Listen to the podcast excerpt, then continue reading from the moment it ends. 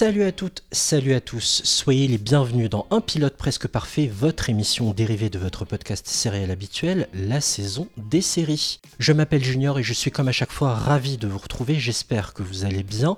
On ne sait jamais si c'est la première fois que vous nous écoutez, petit rappel du concept de PPP pour les intimes, chaque mois nous sommes trois pour parler d'une série uniquement à travers son premier épisode que l'on passe en revue scène par scène. À la fin de nos observations, analyses et autres digressions, chaque participant devra attribuer à ce pilote une note entre 0 et 10. L'objectif est simple, établir un classement général qui répertorie les séries les plus efficaces dès leur premier épisode. A mes côtés aujourd'hui, il a déjà participé à PPP dans l'épisode consacré à Smallville, Dawson ou encore Seinfeld. Je suis ravi de retrouver aujourd'hui Franck. Salut Franck. Salut Junior. Tout va bien? Oui, écoute, ça va très bien.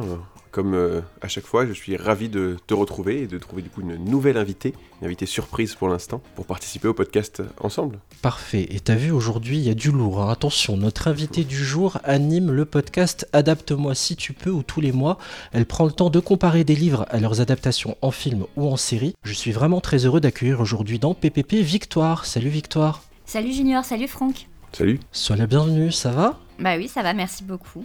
Alors ensemble, on va fêter comme il se doit les 70 ans de règne d'Elisabeth II, direction le 4 novembre 2016, date de sortie internationale sur Netflix de la série britannique multi-récompensée The Crown. Alors excusez mon anglais, hein. The Crown, voilà, je fais comme je peux.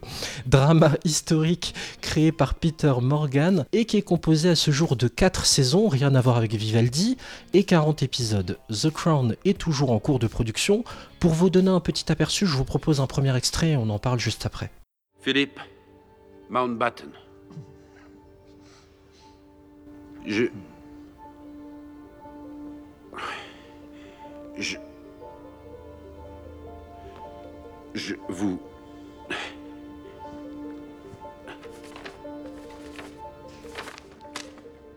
Je vous octroie, ainsi qu'à tous les héritiers mâles que vous procréerez, engendrés légalement, les titres de baron de Greenwich, comte de Merioneth et duc d'Édimbourg. Aussi, je vous fais chevalier compagnon de notre ordre le plus noble, l'ordre de la Jarretière.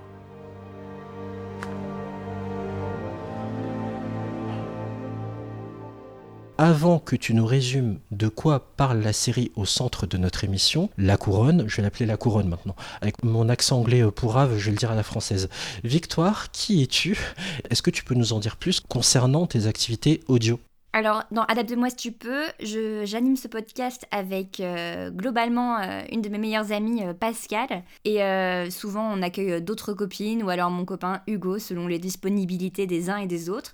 Et donc, dans chaque épisode, on va comparer un livre à une adaptation en film ou en série. Donc, c'est-à-dire que, typiquement, un livre qui a eu droit à plusieurs adaptations, on va souvent se consacrer à une seule, parce que sinon, ça ferait des épisodes un peu trop longs. Et donc voilà, donc on est globalement euh, passionné de lecture, on aime beaucoup aussi euh, les films et les séries sans forcément euh, se proclamer cinéphile, mais c'est quelque chose qu'on aime, qu'on aime bien comparer. Parfait, vraiment c'est un excellent podcast et en effet je vous recommande tellement d'émissions. Vous pouvez écouter Red Sparrow, vous pouvez écouter Hunger Games, vous pouvez écouter Wild. C'est un régal en mode, en mode book club. C'est un peu ça l'idée, ouais. Je vous recommande chaudement en tout cas. Adapte-moi si tu peux. Victoire, je vais continuer de t'embêter s'il te plaît. Il y a beaucoup de gens qui nous écoutent et qui n'ont peut-être jamais regardé The Crown. Est-ce que tu peux nous le pitcher C'est la honte, hein, j'en fais partie. Donc est-ce que tu peux nous le pitcher s'il te plaît? Alors The Crown retrace en fait le règne de la reine Elisabeth II, donc Elisabeth Windsor, qui est à ce jour euh, toujours en vie, toujours reine d'Angleterre. Et donc depuis euh, son mariage en 1947 avec euh, le, prince Philippe, donc duc d'Édimbourg, jusqu'à de nos jours. Donc aujourd'hui, les... il y a quatre saisons qui sont sorties, donc qui ont couvert de 1947 à environ 1993. Je crois que ça se termine là, la dernière saison. Et voilà, et donc je pense que ça ira euh, jusqu'au bout. Je ne sais pas si ça ira jusqu'au décès de la reine, j'espère que non, mais euh, certainement. Le plus tard possible, hein, s'il te plaît. Ne nous porte pas la poisse, on enregistre avec un peu d'avance. Si elle décède entre temps, on est mal. Donc, Ça la fout mal. Au casting de ce pilote, Claire Foy, Matt Smith, Vanessa Kirby, Victoria Milton, John Lithgow, Jared Harris et Ben Miles. Avant d'entrer de plein pied dans le pilote, une question habituelle. Franck, quand est-ce que tu as découvert The Crown? Qu'est-ce que ça représente pour toi? Est-ce que c'est une série culte ou est-ce que c'est une série euh, sympa mais sans plus? Alors, j'ai découvert The Crown. Mon accent n'est pas terrible non plus, ça fait longtemps que j'ai pas parlé anglais. On a fait anglais LV2, nous LV3 même. Euh, Il y a un petit moment, euh, et en fait, je l'avais vu, euh, j'avais commencé à le regarder, et puis je m'étais arrêté, et euh, l'année dernière, j'ai repris en fait pour regarder euh, les quatre saisons d'affilée. Voilà. Ah ouais. Oui, et c'est plutôt sympa. En fait, après, c'est une série. Je sais pas si je dirais que c'est une série qui est culte, mais c'est une série qui est vraiment bien faite, bah, qui retrace en plus. euh, un peu comme ce qu'on a quand on a parlé l'autre fois, euh, la dernière fois dans, la saison des séries, des faits réels, donc qui vont être romancés forcément, qui nous apportent un nouvel éclairage différent d'un documentaire et qui va apporter plus d'émotion qu'un documentaire. C'est ce genre de série, je trouve ça très intéressant. Très bien. Victoire, quel est ton rapport à la série The Crown? Alors, euh, The Crown, figurez-vous, je ne m'embête pas avec l'accent, euh, j'ai commencé à regarder dès novembre 2016, donc je suis vraiment une, euh, une grosse fidèle de cette série, c'est-à-dire que je ne vais pas attendre quand une saison sort pour la regarder, vraiment, je, je regarde depuis bah, plus de 5 ans maintenant, c'est terrifiant à, à dire comme le temps passe vite, donc c'est vraiment une de mes, une de mes essentielles en termes de série, pour moi, c'est devenu culte, parce qu'il y a quand même un casting exceptionnel, parce que les moyens sont mis pour la reconstitution de l'époque, et que l'écriture, euh, je trouve, est formidable et bouleversante.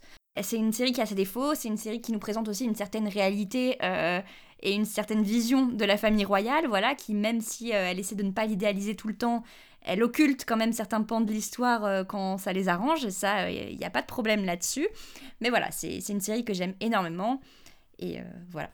C'est marrant que tu utilises cette expression une certaine réalité, sachant que tout n'est pas à prendre pour argent comptant Oui. concernant The Crown. Ah oui, bah ça c'est clair. D'ailleurs, j'ai un, j'ai, j'ai des connaissances qui euh, ont un autre podcast d'ailleurs qui s'appelle Vérifiction et qui ont sorti un livre sur euh, The Crown justement qui s'appelle The Crown, le vrai du faux, où euh, ils comparent épisode par épisode ce qui est vrai ou pas dans chaque épisode de The Crown. C'est très intéressant. Excellent, oui, parce que, petite anecdote, le hasard fait qu'il y a pile une semaine, je me suis rendu à Cérémania à Lille, et qu'un certain Stéphane Bern est venu Oui. parler euh, lors d'une conférence de ces séries euh, sur la royauté et démêler le vrai du faux.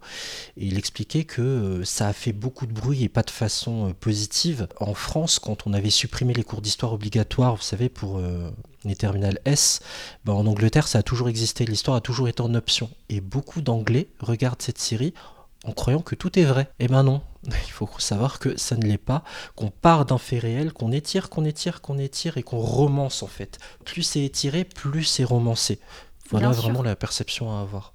Et puis il y a aussi des, des- voilà, il y a quand même des événements euh, terribles qui ont été euh, complètement euh, occultés, euh, alors que ça ne mettait pas forcément effectivement un, un éclairage favorable sur la famille royale. Donc euh, il y a quand même une sélection dans ce qui est présenté euh, au cours de la série. Je me demande si ça va continuer sur les saisons suivantes. Parce que dans les saisons suivantes, comme tu l'as dit, là ça s'est arrêté à peu près vers 93. Mm. Là on va arriver vraiment à des, des saisons qui sont contemporaines, des événements qu'on a vécu. Donc du coup ça va être peut-être plus difficile de cacher ça. Alors que quand il s'est passé en 1947, a priori il y avait quand même peu de personnes qui étaient là. En tout cas d'auditeurs du podcast qui étaient là ou de, spectateurs de The Crown qui pouvaient faire vraiment la comparaison en disant bah, en fait je l'ai vécu et ça s'est pas exactement passé comme ça, j'ai pas eu vraiment toutes ces infos moi. Bah surtout que là, euh, la saison 5 va aborder notamment le divorce de Charles et Diana et la mort de Diana, donc euh, qui est un événement qui a énormément marqué euh, les générations récentes. Et euh, là, je pense que tout le monde va se tenir un peu au taquet de ce qui va être raconté sur, euh, sur ce personnage, surtout que ça s'est terminé en très mauvais termes avec la famille royale.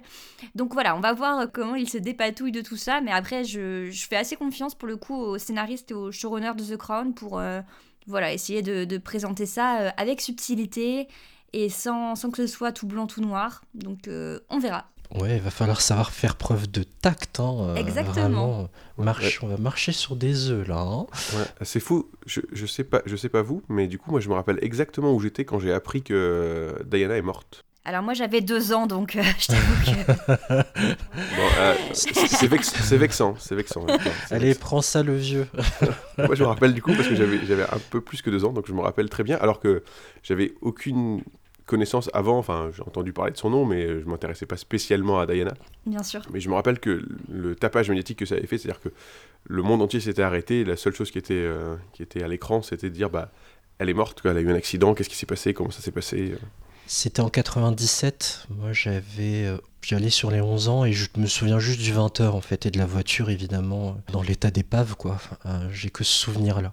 Et je vais être le rabat-joie en chef, j'en suis navré, mais je ne connaissais absolument pas The Crown, enfin si bien sûr je connaissais le phénomène, mais justement j'ai un souci avec le, les séries qui écrasent tout sur leur passage en termes de communication et en termes de, réaction sur les réseaux sociaux. Et ça a été beaucoup le cas ces dernières années avec The Crown, et ça, ça entraîne chez moi un blocage.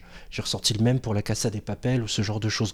On a l'impression que quand ces séries-là sortent, il n'y a plus rien d'autre. Et j'ai eu un énorme blocage pour y aller. Et puis, euh, on a des invités qui se relaient dans ce podcast et je leur soumets un questionnaire. Et l'une des séries qui revenait tout le temps, c'est The Crown. Et je me suis dit, mais bon, on va quand même faire un effort quand même, on va pas mourir quand on va regarder. Et je m'y suis mis. Et une certaine Victoire a signalé qu'elle adorait cette série. Et du coup, on en est arrivé à mettre en place cet épisode. Voilà, vous savez tout. Chouette. Le pilote de The Crown a pour nom Wolferton Splash. Le pilote s'ouvre sur le roi qui crache ses poumons au-dessus du trône, et je ne parle pas du trône du roi façon trône de fer, mais plutôt de l'autre trône destiné à recueillir nos différentes commissions. Le roi crache du sang dans les toilettes. Pendant ce temps-là, en incrustation, on nous indique qu'on est en 1947 à Buckingham Palace, et une fois que George VI a tiré la chasse, on change de pièce pour découvrir pour la première fois Elisabeth II, ou Babette, ou Lisbeth, Clairefoy, qui observe au loin, dans la pièce voisine, une cérémonie. Alors là, j'ai besoin de votre aide, les amis. Comment on appelle ça? On dirait un sacre, en fait. C'est pas tout à fait un sacre parce qu'en fait, au contraire, c'est plutôt euh, une destitution des titres de Philippe, qui était quand même de base prince, originaire de la famille royale grecque si je ne me trompe pas. Et donc là, en fait, il renonce à tous ses titres pour pouvoir épouser Elisabeth. Et donc du coup, il obtient d'autres titres à la place, mais en fait qui sont des titres un peu fantoches. Euh, Duc d'Édimbourg, ce sont voilà des titres qui sont importants entre guillemets dans la hiérarchie de la famille royale britannique, mais qui en vérité ne contiennent rien, sont complètement creux. Et euh, je veux juste m'attarder aussi quand même sur le fait, effectivement, la série s'ouvre sur euh, le roi qui crache ses poumons du sang dans les toilettes. Déjà, rien que ça, tu sais que tu vas avoir un point de vue totalement inédit sur la famille royale britannique. Parce que ça commence littéralement en toilette, donc l'endroit littéralement le moins glorieux et le moins royal qui puisse exister. Et en plus, on te montre ce que normalement on cache au grand public, c'est-à-dire le roi qui est malade, la souffrance, la maladie. Qui est faible. Exactement, donc, euh, donc voilà, ça augure quand même un certain euh, behind the scene, tu sais, en mode on est backstage dans la famille royale, on est même dans leur toilette, dans l'horreur, et euh, voilà. Et on va pas hésiter à les égratigner. Exactement. Alors, petite anecdote personnelle, quand j'ai commencé à, revoir The Crown l'année dernière, la série que je regardais juste avant, c'était Chernobyl. Du coup, avec le même acteur, euh, du Jared Harris. Ah. Donc, juste avant, il était euh, chercheur et scientifique euh, russe. Et là, d'un coup, il devient roi d'Angleterre. C'était très bizarre. Et dans les deux cas, il est malade. Ça doit résonner plus fort en lui, hein, enfin, le fait d'incarner des personnages malades. C'est très étrange, ouais. Bon, on lui passe l'épée sur l'épaule, comme quand on fait d'un homme un chevalier. Donc moi, je ne le savais absolument pas hein, qu'il était originaire de Grèce. Tu connais bien d'ailleurs la famille royale, euh, Victoire? Pas plus que ça. C'est vrai que je me suis un petit peu renseignée, notamment bah, suite euh, à The Crown, un peu sur leur vie. J'ai déjà écouté des émissions. Après, je ne connais pas euh, tout par cœur, mais c'est vrai qu'il J'avoue, j'ai regardé par exemple le mariage de Kate et William, j'ai regardé le mariage d'Harry et Meghan. Euh, voilà, Moi aussi. j'aime bien, j'aime bien ce genre d'histoire. Bah voilà. Et, et j'ai vu, petite anecdote, allez, c'est rien que pour vous, j'ai déjà vu en vrai le prince Charles. Et eh oui. Non, mais c'était à quelle occasion Faut... Là, t'en as déjà trop dit ou pas assez hein. Alors, euh, en fait, en mai 2015, j'ai emménagé à Londres pour, euh, pour six mois, parce que j'étais en stage pendant mes études. Et en fait, j'ai emménagé, ma mère m'avait accompagnée le jour euh, de la naissance de la princesse Charlotte, donc le deuxième enfant de Kate et William. Et le lendemain, le dimanche, avec ma mère, on se promenait autour de Kensington Palace, donc qui est la résidence de Kate et William. À la base, on avait juste été à la boutique de souvenirs, bon. Et en fait, on sort et on se rend compte qu'au niveau de l'allée, il y a tout un attroupement. avec des policiers, etc. Donc, euh, je vais voir un policier, je lui dis qu'est-ce qui se passe, que font ces gens, il se passe quelque chose. Il me dit non, non, c'est juste des gens qui espèrent voir un membre de la famille royale. Donc, avec ma mère, on se dit bon, bah, on va quand même pas faire le pied de grue toute la journée. On commence à partir, et là, il y a un policier qui commence à nous hurler dessus à nous dire poussez-vous, poussez-vous. Donc on s'écarte et là, vraiment, il y a une voiture qui passe, fenêtre ouverte et qui nous fait coucou à la fenêtre, le prince Charles. et donc le pire c'est qu'avec ma mère on s'est exclamé c'est le prince Charles. C'est les oreilles qui dépassaient, c'était comment ça se ah passe Non, non, non il, il, était vraiment, il avait tout son, son visage, il nous a fait coucou, il était juste à côté, enfin on était sur le trottoir et si tu veux, la voiture elle est passée le long du trottoir quoi. C'était incroyable. Très très drôle. C'est génial. Depuis, ma mère a amélioré l'histoire. Elle dit qu'on a aussi vu Camilla, ce qui est faux. Mais elle dit qu'elle était forcément dans la voiture, donc on l'a vu indirectement. Il y a des gens qui ont attendu peut-être des heures en faisant le pied de grue, et toi juste. Et la voiture passe et tu les vois. Mais, on, a, on, a, eu une chance de, de fou, vraiment. Improbable comme mm. truc on en revient à notre intro où, donc en effet, hein, Philippe lâche ses titres, comme l'expliquait à l'instant euh, Victoire, il y a une déchéance des titres. Vous avez remarqué que durant cette cérémonie, il n'y a que des hommes et que la seule femme proche du concerné est bien tenue à l'écart. Oui, ça c'est pas c'est pas très étonnant, hein, surtout qu'à l'époque, Elisabeth n'est juste princesse, donc euh, elle n'a pas encore vraiment de fonction euh, officielle. Par contre, ce qui est intéressant aussi, c'est que j'ai trouvé pour une présentation des personnages tu vois, c'est quand même un pilote. Et en fait, c'est assez subtil dans la façon dont les personnages sont présentés. Tu vois, on te dit pas et oui, monsieur Georges VI, oui, euh, Duc Philippe, oui, Élisabeth II, tu vois, à chaque fois, en fait, tu devines, bien sûr, tu regardes, tu sais ce que tu regardes, donc tu devines très bien qui est qui, mais tu sais, on te le met pas, euh, on, te le met pas, euh, genre avec une étiquette, voici, machin, tu vois.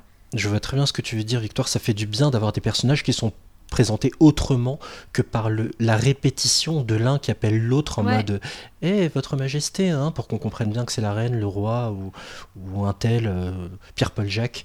En effet. Oui, il y a des personnages qui sont pas du tout cités, notamment les, les aides de, du roi ou de la reine, ou de la future reine ils sont pas du tout cités dans le premier épisode. Ou alors à peine on a à peine leur prénom. C'est alors ça va être des personnages importants qui vont être là, euh, vont avoir une place importante pendant toutes les autres saisons. Et pour l'instant, on les a aperçus. Euh, certains, on sait à peine leur prénom et c'est tout. Exactement. Exact. Et ça va arriver d'ailleurs dans ce pilote. On va y revenir. Je donne la main à Victoire pour nous expliquer un peu ce qui se passe quand euh, enfin Philippe traverse cette pièce et rejoint sa femme, sa future femme. Déjà, on voit un peu plus précisément donc Claire Foy qui joue le rôle de la jeune Elisabeth. Ce qui est formidable, c'est qu'on voit qu'elle est... elle se contient, elle, mais elle est très ravie. En fait, on, se rend compte, on devine qu'elle elle est vraiment ravie qu'il soit passé par là, par cette destitution euh, de ses titres euh, princiers pour elle parce qu'en fait, on comprend qu'il était obligé de faire ça pour pouvoir l'épouser, et elle, on devine, même si elle a une façon très contenue de le faire, qu'elle est vraiment très très amoureuse de lui.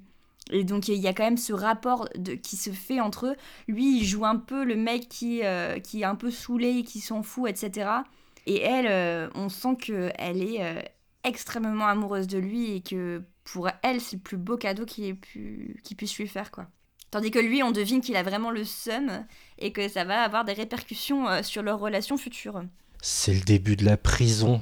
Mais bon, tu vaux le coup, ma chérie, donc on reste ensemble. C'est un peu ça en gros. À la fin de cette scène, ça m'a bien fait rire. On apprend qu'on est la veille du mariage hein, quand Philippe dit Attends, princesse, je suis pas prêt de dormir, veux un enterrement de vie de jeune garçon. Dans la Navy, ça va être mouvementé, bébé. En gros, ça, en fait, on comprend bien tout le côté décontracté de Philippe, quoi. Bah, et puis lui, surtout, il peut se le permettre. Lui, il peut se permettre de faire son enterrement de vie de garçon, d'aller se saouler toute la nuit s'il veut avec ses camarades de la, de la Royal euh, Navy. Euh, elle, on se doute très bien qu'elle n'a pas le droit de faire tout ça. Je ne suis même pas sûre que l'idée lui traverse seulement l'esprit, parce qu'elle n'a pas du tout été élevée dans cette euh, optique-là. Elle était conditionnée autrement, en effet. Elisabeth a été conditionnée toute sa vie dans l'attente d'être un jour reine d'Angleterre. Elle pensait pas que ça lui arriverait si tôt dans sa vie, mais elle a quand même été élevée pour ça, donc en respectant euh, énormément de règles. Et c'est à ce moment-là que le générique se lance.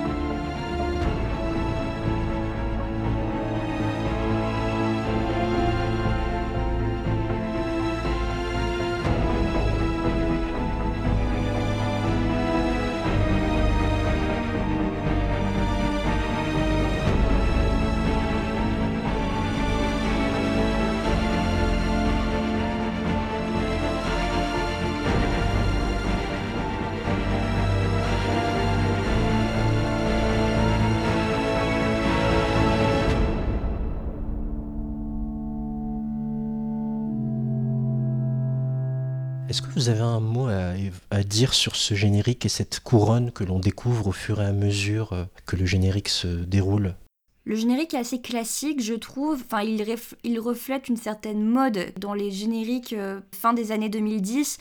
Donc voilà, c'est un peu, euh, un peu comme Westworld. Ça me fait aussi penser au générique de Black Sails. Je sais pas si vous aviez regardé ça. Oui, cette série sur les pirates. Oui, j'adore. Mais par contre, la musique est exceptionnelle, je trouve. J'aime beaucoup. C'est Hans Zimmer, non? Le compositeur de la musique. Ouais, il a fait deux, trois trucs sympas. un petit jeune qui débute. Il a tendance à se répéter depuis quelques années, mais là, en l'occurrence, je trouve que sur The Crown, il a fait du bon travail. On peut lire également le nom du réalisateur Stephen Daldry, à qui l'on doit Billy Elliot. Allez, on va rejoindre notre bon vieux George VI. Chapitre 1, la personnalité du roi. Oui, tout à fait. Du coup, là, on rejoint euh, le roi qui est en train d'être euh, habillé, parce que bah, on habille le roi, il s'habille pas tout seul. Il s'interroge du coup sur le sang qu'il y a dans sa toux. Est-ce que c'est normal ou pas euh. Et euh, il s'énerve du coup contre son valet, contre James le valet, parce qu'il a du mal à boutonner sa chemise. Hein, donc on sent que le, roi commence à être euh, un petit peu stressé par ce qui se passe, par les événements, alors peut-être les futurs événements qu'on va voir, ou le fait d'avoir du sang dans sa toux. Le roi est aussi bègue. Je ne sais pas si vous aviez vu le film Le discours d'un roi. Le discours d'un roi. Mais euh, c'est aussi le fait de paraître faible, c'est quelque chose qui l'énerve énormément parce que bah, rien que dans sa façon de s'exprimer, euh, il peut pas toujours euh, s'exprimer de manière aussi franche qu'il le voudrait, dû à son bégaiement. Oui, on, le voit un peu aussi dans la première scène où justement quand il est avec avec Philippe, on voit qu'il commence un petit peu à bégayer, qu'il a du mal à s'exprimer. Mm. Et il y a justement son, son, conseiller, son aide derrière qui, qui s'inquiète un peu de ça, de voir le roi qui est en situation un peu de faiblesse. On n'a pas encore le nom du conseiller, mais ça viendra après. Et eh oui, bah, ce conseiller, justement, pour calmer le roi, il lui raconte une histoire euh, graveleuse. Voilà, pour calmer le roi. Ah, that's my guy. Parce que finalement, les rois sont comme nous. C'est ça. Et, le roi, du coup, euh, bah, euh, lui, répond aussi avec une histoire. Et il fume. On commence à voir, là, ça va être un peu un, un leitmotiv de plusieurs des scènes où on voit le roi fumer. Donc on l'a vu au début, il tousse, il a du sang et il fume. Donc là, ça va être ça qui va amener la suite, sans gâcher, divulgacher ce qui va se passer. Mais euh, du coup, c'est des scènes, comme tu l'as dit, c'est la personnalité du roi, parce que c'est ces scènes-là, en fait, qui vont, euh, par petites touches, montrer qui est le roi. Effectivement, il est comme nous, il fait des blagues euh, graveleuses avec ses copains hommes, il fume comme un pompier et il tousse du sang. Enfin, il, y a quand même une bonhomie qui se dégage de lui. On sent que c'est pas... disons que ça fait, il fait quand même le roi un peu le bon gars, quoi. Enfin, il fait pas forcément le tyran. Euh. Non, oui, en fait, on voit qu'il y a euh, entre sa position, qui doit être vraiment quand il est le roi, son entre guillemets son métier de roi, mm. et euh, qu'il est vraiment dans l'intimité où il fait des blagues ou. Bah, et puis de, même, Georges, c'est Georges VI, il me semble, lui non plus n'était pas destiné à être roi. C'est parce que son frère a abdiqué qu'il est devenu roi alors qu'il n'aurait jamais dû normalement monter sur le trône. Lui, contrairement à Elisabeth, il n'a pas du tout été éduqué pour euh, devenir potentiellement un jour roi d'Angleterre.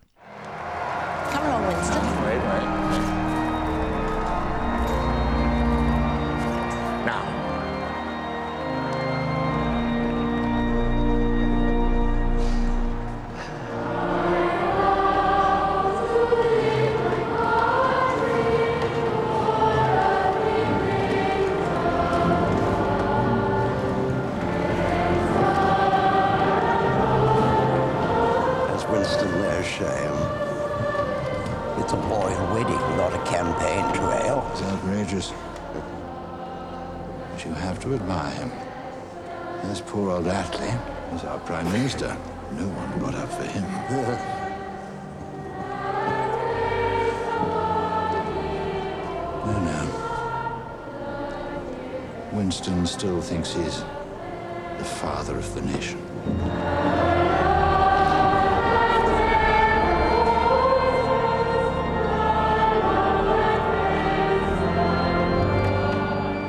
J'ai noté pour le chapitre suivant le samedi en Angleterre, c'est le jour de mariage. Pas mal. Victoire est atterrée, elle va être longue cette émission. Non, mais... sais pas ce qui est pire. Est-ce que c'est ta manière de chanter ou ton accent anglais Non, mais par contre, le mariage royal, il faut absolument en parler parce que la reconstitution est tout simplement fabuleuse. Les, les showrunners ont vraiment travaillé sur les décors, sur les costumes, sur la robe de mariée d'Elisabeth. Euh, c'est hyper impressionnant le travail qui a été fait. Euh, il y a eu beaucoup de vidéos notamment qui ont été faites pour comparer justement les vraies scènes d'archives parce que le mariage royal est passé à la télé même en 1947. C'était en noir et blanc et on ne voyait rien. Mais quand même, il y a des vraies images d'archives qui existent.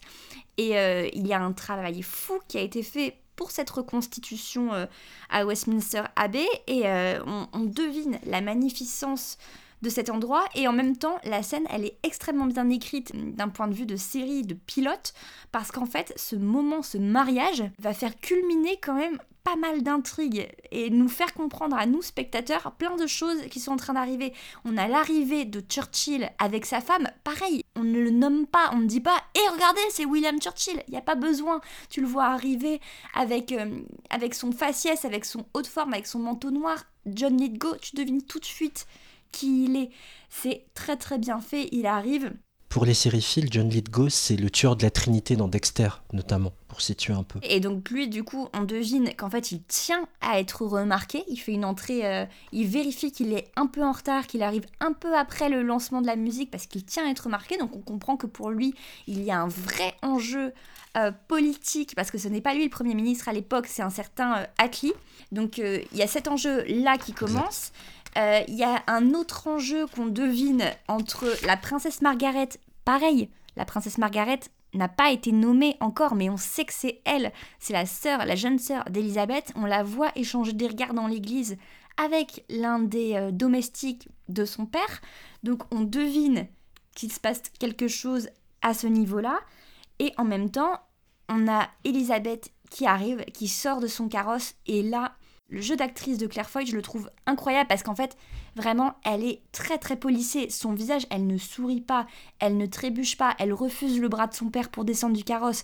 Son visage est un masque et elle était excitée la veille, elle était ravie, mais là, elle se contient quoi. C'est quelqu'un qui va beaucoup se contenir tout au long de sa vie et c'est assez impressionnant dans la façon dont Claire Foy la joue comme si elle avait déjà euh, habité le rôle de potentielle reine. Et ce qui est frappant, c'est juste les yeux bleus de Claire Foy qui sont dirigés vers la foule. Ça t'a inspiré quoi, euh, Franck, cette scène de mariage, d'arrivée du moins euh, dans, On est dans l'abbaye de Westminster, hein, je dis pas de bêtises. C'est ça.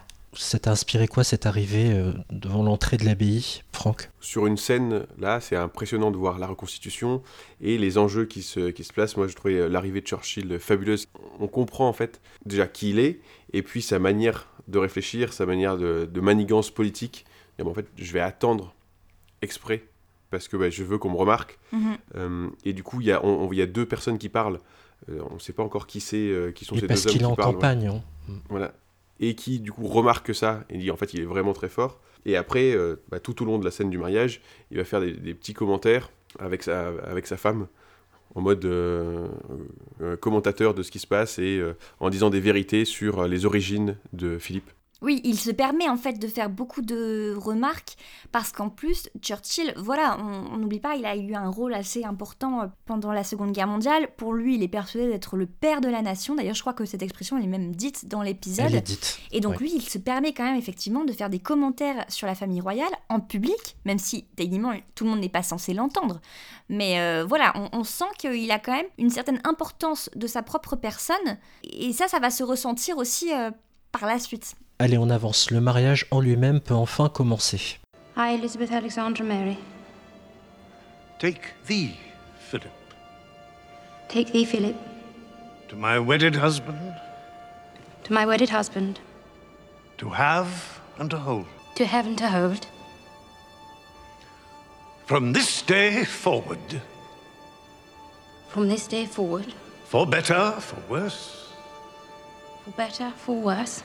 For richer, for poorer. For richer, for poorer. In sickness and in health. In sickness and in health. To love. And to cherish. And to obey. Obey? She insisted. It was discussed.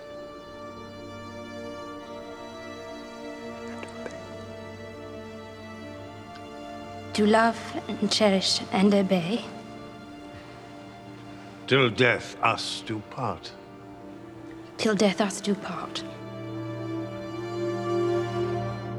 Bah, alors il y a l'échange des vœux évidemment entre euh, Elisabeth et Philippe. La cérémonie en soi va assez vite, mais ce qui est très très intéressant, et encore une fois, ça c'est complètement fou encore comme jeu d'acteur et comme écriture de scène. Euh, Elisabeth est censée répéter après le... Alors je ne sais pas exactement, c'est un abbé, je ne sais pas exactement, je ne m'y connais pas très bien en plus en religion anglicane. L'homme d'église, l'homme d'église, voilà. Qui les marie, il, doit la, il la fait répéter euh, ses, ses, vœux, et en fait, elle, on sent qu'elle... Euh, elle n'arrive pas à parler, il y a l'émotion qui lui comprime la gorge, enfin en tout cas c'est ce qu'on devine. Et en fait, euh, du coup, Philippe lui fait des, petites grimaces pour la détendre. Du coup, elle arrive à euh, se reprendre, à formuler ses vœux et surtout, incroyable, gros choc dans toute l'église, pendant ses vœux, elle jure euh, d'obéir à son mari. Et ça, c'est un ajout qu'Élisabeth elle-même a fait. alors que normalement, bien sûr, elle est quand même la future reine d'Angleterre, même si elle ne sait pas quand ça arrivera, jamais de la vie, elle est censée jurer obéissance à un mari qui techniquement est en dessous d'elle en termes de titre et qui sera toute sa vie en dessous d'elle.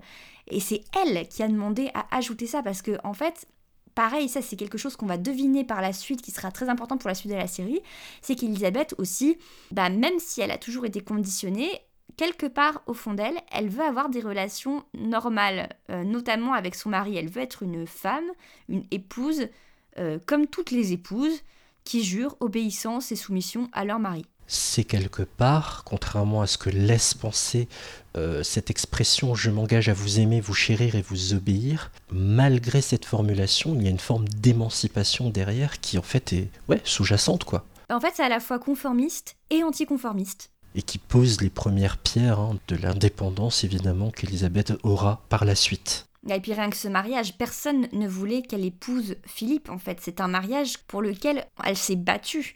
Et ça, pareil, c'est on, le devine à demi-mot. On en parle dans la scène suivante, la séance photo. J'ai baptisé ainsi ce chapitre. Alors là, j'ai pas compris, j'ai encore besoin de votre aide. Qui sont ces deux dames? On a deux mamies en mode Catherine et Liliane qui font leur commère et bitch sur le mariage de Babette et Fifi. T'abuses j'ai marqué, elle jacasse. Mais c'est les... marqué les deux majestés jacassent. Il y a la maman, en fait, il y a la Elisabeth. Il y a la... sa mère et sa grand-mère, du coup. Bah oui. Ah, ok. Voilà, c'est les, les, deux, la reine mère et la reine. Pas comment on appelle la, la, mère de, du roi. Mais... Ouais, la, la, mère du roi et la, la mère d'Elisabeth. D'accord. Je vous rappelle que je n'ai vu que le pilote. Hein. J'ai jamais revu le reste. J'ai pas imprimé suffisamment au fur et à mesure des épisodes. Autant pour moi. Scène suivante, cadeau du padré à sa fille, une caméra afin qu'elle ne manque aucun moment précieux post-mariage. Le papa a pas l'air en forme, normal, il a pas assez fumé, du coup il s'en regrille une petite. C'est beau tout ça, mais maintenant faut aller saluer le public en délire, comme le disait Charlie Lulu à l'époque du Hit Machine. Et les jeunes mariés vont sur le balcon devant le public, mais la foule hurle We want King. On veut le roi et le roi les rejoint enfin.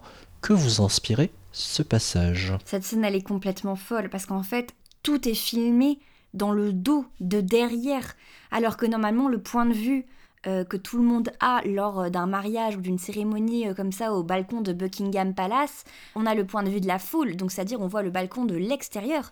Tandis que là, ce qui est complètement fou, c'est qu'on voit tout depuis derrière. Donc c'est encore une fois un point de vue unique que nous offre cette série de voir ça. On est dans l'intimité de cette famille, derrière eux, avec eux, et pas, euh, pas seulement spectateurs. Et ça, j'ai trouvé ça, mais ça dit tellement de choses en fait sur le point de vue qui est abordé dans cette série et sur, euh, sur euh, ce que ça va nous, enfin où ça va nous entraîner par la suite on a matérialisé, je trouve, de façon assez maligne le fait que le roi reste la référence. Bien sûr. Oui, alors que c'est son mariage, quoi. C'est quand même un des jours, a priori, les plus importants de sa vie, diffusé à la télévision. Mais euh, bah, c'est pas grave, on veut quand même qu'il y ait le roi euh, qui se pointe juste pour faire un petit coucou de loin.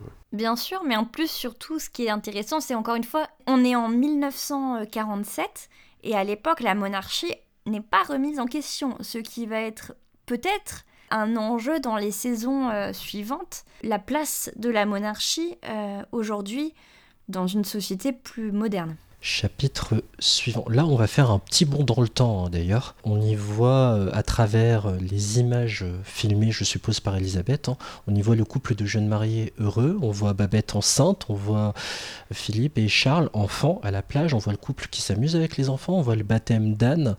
Et on, à travers toutes ces images, on va doucement mais sûrement vers l'année 1951 où on voit le couple à Malte. Et j'ai baptisé le chapitre suivant On est anglais, donc on fait de l'aviron torse-poil.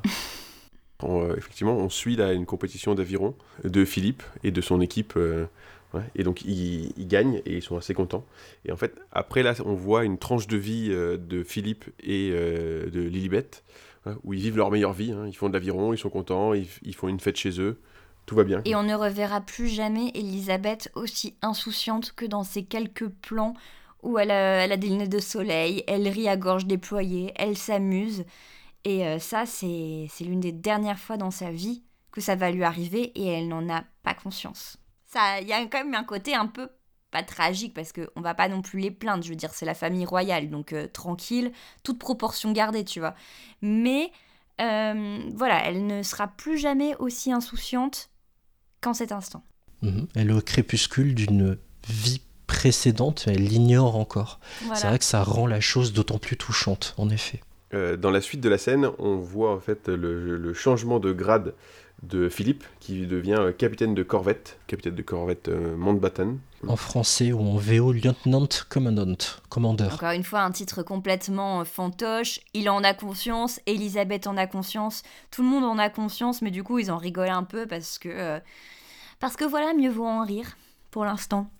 Et là, du coup, pendant ce moment euh, de joie, donc, comme on dit, il y avait la victoire avec la compétition d'aviron, cette célébration euh, du coup nouveau titre fantoche de Philippe, et il y a un coup de téléphone qui arrive de Londres, qui va la faire euh, retourner à Londres, puisque euh, on voit l'opération euh, du roi. Alors, on ne sait pas exactement ce qui se passe, mais on voit que c'est une opération euh, assez importante. Alors, dans des conditions d'hygiène euh, assez douteuses, mais bon, on est en 1951, donc forcément. Bah, on devine qu'il y a quand même ablation des poumons parce qu'à un moment, il y a quand même une infirmière ça. qui porte un, un- une espèce de vieil organe nécrosé, donc on devine que c'est un poumon. Il a un aspect dégueulasse, hein. Ouais, Ah oui, bien noir. ouais, c'est une pub anti-tabac, les gars. Voilà. Et du coup, un retour précipité à Londres pour euh, Elisabeth et sa petite famille qui viennent euh, au chevet euh, du roi. Bon, les enfants sont très vite confiés aux nannies, hein, parce qu'il ne faut pas qu'ils restent dans les pattes non plus. Ça aussi, c'est quelque chose qu'on va, qui, qui va quand même donner un aperçu aussi du, de la future relation d'Elisabeth à ses enfants. Et euh, effectivement, donc tout le monde est soulagé parce que l'opération s'est de toute évidence bien passée, selon ce que disent les médecins, pour l'instant. Ils attendent en buvant le thé, tranquillement. Bah, tranquillement, bof. euh, la- Mais ils, boivent, ils boivent le thé quand même, ça. ils, sont, ils sont tous autour du... Voilà, ils sont sur le- dans le salon en train de boire le thé. Bah, Elisabeth se tient très bien, elle est très calme, etc. Mais on devine que sa mère, elle est très agitée en revanche. Et la sœur d'Elisabeth aussi, Margaret, pareil, elle a les yeux rouges, elle est dans tous ses états. Il y a qu'Elisabeth qui vraiment garde une certaine stature avec sa grand-mère. L'opération s'est bien passée en effet, et Philippe entre dans la salle d'opération et se poste face au corps du roi. Dernier plan donc sur ce poumon dans un piteux état. On prend la direction de la cuisine royale à Buckingham et on apprend via la radio en fond sonore que Churchill redevient Premier ministre de Grande-Bretagne et d'Irlande du Nord. La cour royale s'affaire pour amener à manger au roi qui va se réveiller, le tout sous le contrôle de son bras droit, on va toujours pas donner son nom. Quand on va réveiller le roi, sa première question c'est de savoir qui a gagné les législatives. On lui annonce donc qui a gagné et on a droit dans la foulée au discours de Churchill. On est en extérieur mais je sais pas vraiment où on est là à ce on est devant le 10 Downing Street. On Ah c'était la- aussi devant... Ah oui, oui, je pense qu'on est devant la, la résidence du Premier ministre. Ah ok. Oui, oui, je suis d'accord. Il est applaudi notre Churchill mais pas de temps à perdre. Il est attendu à une visite médicale. Jetez un œil là-dessus si vous voulez bien. En temps de guerre, on utilise des mathématiciens pour décoder l'indéchiffrable. J'ai besoin d'un expert pour traduire ce jargon. Ils veulent me cacher quelque chose Je ne suis pas vraiment spécialisé en pneumologie. Il donne l'âge du patient, c'est un fumeur, inflammation catarrhale, rien d'anormal. Ce qui m'inquiète plus, c'est la bronchoscopie. Il n'avait pas besoin de la faire et il ne cherchait pas quelque chose de plus sérieux. Et ils ont volontairement omis de mentionner les résultats.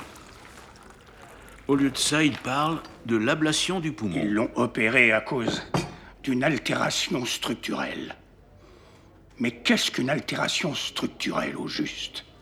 C'est ce que disent les médecins quand un cas est désespéré et qu'il n'y a plus d'espoir. Donc quand Churchill rencontre ce médecin, il lui présente un dossier sur lequel il souhaite avoir plus d'infos et le médecin en consultant ce dossier va focaliser sur les termes médicaux employés et qui sont destinés à cacher le réel état de santé de la personne concernée. Et pendant ce temps-là, Churchill mange sa soupe pépère sans répondre à la question du médecin mais c'est l'identité de qui dans ce document? Mhm. On a déjà tout le côté de manipulation un peu de Churchill. Bah parce que déjà, il a réussi à se procurer ces documents. C'est ça, donc on devine qu'il a quand même un pouvoir assez, euh, assez fort. Et surtout, lui, il se dit que ça va aussi renforcer sa position à lui en tant que en tant qu'homme d'État. Si euh, le roi décline, on va forcément s'appuyer sur lui, parce que pour lui, Elisabeth n'est pas encore une option. Effectivement, et pour lui, il voit pas encore euh, il se doute qu'il y a quelque chose, très très manipulateur, on voit qu'il est très fort, effectivement c'est peut-être sa, condition physique qui sera un problème. Euh. En fait, Victor, tu disais ça dans le sens, il a le bras long. Oui, mais c'est ah surtout le, aussi, il, affirme que, il dit à un moment, le pays a besoin de moi, et elle, elle a besoin de moi. Il dit pas le nom d'Elisabeth, mais il dit elle a besoin de moi parce qu'il sait que la santé du roi décline. Et il se dit, enfin voilà, euh, ça, c'est après, c'est face à sa femme, oui. Oui, il, il pense que quoi qu'il arrive, de toute façon, Elisabeth ne sera pas de taille. Il y a un problème euh, globalement qu'Elisabeth va devoir affronter, c'est le fait qu'en fait, tout le monde va avoir tendance un peu à la sous-estimer. Bien sûr, d'autant plus pour une femme dans les années 50, on ne voit pas comme matriarche potentielle en fait. C'est ce qu'elles disent aussi, euh, donc quand on revient un petit peu en arrière, les, euh, les deux majestés, hein, la, la, mère et la grand-mère, où il y a la mère qui dit mais vous la surestimez et l'autre dit non, en fait c'est vous qui la sous-estimez. Mais bien sûr. Parce qu'elle a réussi à avoir ce mariage, euh, alors qu'il y a un mariage pour le coup d'amour et qui euh, sera quelque chose d'assez rare en fait. Euh, bien quand on suit la série, on verra que le mariage d'amour est, assez rare dans les séries. Il est plutôt c'est des mariages convenus et des mariages qui sont protocolaires et obligatoires pour le, le, bien et la survie de la, de la royauté. Et puis elle s'est mariée alors qu'elle avait que 21 ans et là en 51 aussi, elle en a 25. Euh, parce qu'elle est née en 1926, Elisabeth, et donc euh, Churchill, qui lui, euh, de son grand âge, qui a 83 ans à ce moment-là, se dit que de toute façon, ce n'est qu'une petite jeune fille, que lui est le père de la nation, il a fait la guerre, et donc du coup que tout le pays va se reposer uniquement sur lui, et y compris la, future reine si elle accède au trône. On va retrouver notre roi dépendant à la clope. J'ai baptisé chapitre suivant Retouche maquillage pour le roi qui ne veut clairement pas donner l'impression d'être malade ou vulnérable en public. Du coup, il, fait tout pour apparaître un minimum fringant devant l'administration. Aucune faiblesse ne doit transpirer des pores de sa peau. On se rend ensuite vers Buckingham Palace. Donc il y a cette rencontre entre Churchill et le roi, ce fameux respect du protocole où le roi demande officiellement à Churchill de former un gouvernement. Le roi George VI pardon, est ravi de retrouver euh, Churchill, qui est un meilleur camarade pour lui que Attlee. Attlee est pas très bien dépeint dans la série, vous avez remarqué effectivement. mais c'est très compliqué, effectivement, parce que, pareil, c'est quelque chose qui va revenir dans la série, mais ça, ça indique que même, techniquement, les, rois et reines sont censés être complètement impartiaux vis-à-vis de leur premier ministre. Ils ne sont pas d'ailleurs censés soutenir un ministre pendant une campagne, mais bien sûr, ce sont quand même des êtres humains, donc ils ont des préférences. Donc typiquement, le roi préféré Churchill, et euh, ça, euh, voilà, quel que soit euh, son statut impartial et neutre qu'il doit avoir. Donc le roi informe Churchill qu'il souhaite être remplacé par sa fille concernant une future tournée, une future visite des pays du Commonwealth. C'est important pour le roi de préparer la suite et de garder un œil sur le futur, un futur plus lointain. Sous-entendu, t'inquiète pas Churchill, je suis reparti pour durer longtemps comme une pile Duracell, tu vois. Donc Churchill, lui, il est plutôt étonné, pas franchement serein. Et ce que j'aime beaucoup dans cette scène, c'est qu'on est clairement dans un jeu de poker menteur entre les deux. Oui, mais après, euh, c'est sûr que le roi est essaie de garder de bonnes figures. Churchill, il connaît très bien la vérité puisqu'il a vu le secret médical. Et surtout, même si le roi essaie de présenter le fait que Elisabeth fasse le tour du Commonwealth en mode c'est juste euh, voilà pour prendre un peu l'intérim euh, en attendant que je me sente mieux, la vérité c'est que c'est surtout pourquoi faire cette tournée des pays du Commonwealth? C'est aussi pour présenter Elisabeth au peuple parce que voilà euh, n'oublions pas que enfin le roi ou la reine d'Angleterre n'est pas seulement euh, roi ou reine d'Angleterre ou de Grande-Bretagne d'ailleurs mais de tout un tas de pays euh, qui ont été colonisés à plusieurs moments de l'histoire voilà Canada Australie hmm. notamment donc Afrique du Sud enfin il y a plein de de pays qui ont fait partie du Commonwealth, qui ne font plus partie forcément du Commonwealth aujourd'hui d'ailleurs. Cette tournée est quand même un enjeu pour assurer, asseoir la poigne euh, de la monarchie anglaise sur tous ces pays plus ou moins lointains. Et ça permet aussi de présenter du coup Elisabeth en tant que potentiellement future dirigeante. On va tout de suite prendre la direction de la salle à manger où il y a des confidences entre mari et femme. Donc Madame Churchill Clémentine demande comment va le Premier ministre et Churchill lui dit tout ce qu'il pense. il a bloqué sur le maquillage du roi. Pour lui, ça sent grave la maladie. Très probablement un cancer. On apprend que personne n'est au courant à part Churchill et sa femme, du coup. Bah, je pense qu'on a dit déjà une bonne partie, en fait, euh, juste avant. Hein. Effectivement, ce, qui, ce, qui, est important, c'est qu'il dit, bah, en fait, euh, le parti, le pays, et elle a besoin de moi. C'est ça. Il se voit effectivement comme une pièce maîtresse euh, du pays. Très bien. C'est ce qu'a anticipé Victoire, car il jette un œil sur le chrono et qui me facilite la tâche. On prend la direction à nouveau de Buckingham Palace. Ça commence d'abord à Clarence House, donc qui est la résidence d'Elisabeth mhm. et Philippe, parce que voilà, normalement, il n'y a que le roi et la reine qui vivent à Buckingham. Donc eux, euh, ils ont une maison dans Londres, mais en dehors de Buckingham. Globalement, ils s'installent tranquillement. Euh, ils ont quitté Malte pour un certain moment parce que euh, ils préfèrent rester près de la famille tant que le roi est malade. Donc euh, voilà, Philippe supervise les travaux et les achats de rideaux, ce qui a l'air potentiellement de le saouler, pendant que Elisabeth va rejoindre sa mère et sa sœur pour le petit déjeuner. Et là, encore une fois, on a une scène brillamment écrite. Parce que dans ce fameux petit déjeuner entre la mère et les deux sœurs, on devine les rapports de force et notamment le rapport de force entre Elisabeth et sa sœur Margaret. Margaret que déjà juste dans l'apparence on devine beaucoup plus euh, moderne, beaucoup plus délurée qu'Elisabeth. Elle a une coiffure euh, à la mode, à la mode pour les années 50 hein, bien évidemment. Elle a aussi un petit haut à pois euh, plutôt saillant, tandis que Elisabeth, elle a sa coiffure, elle a toujours eu une coiffure un peu un peu datée, un peu voilà, un peu un peu sage. Elle a son petit gilet.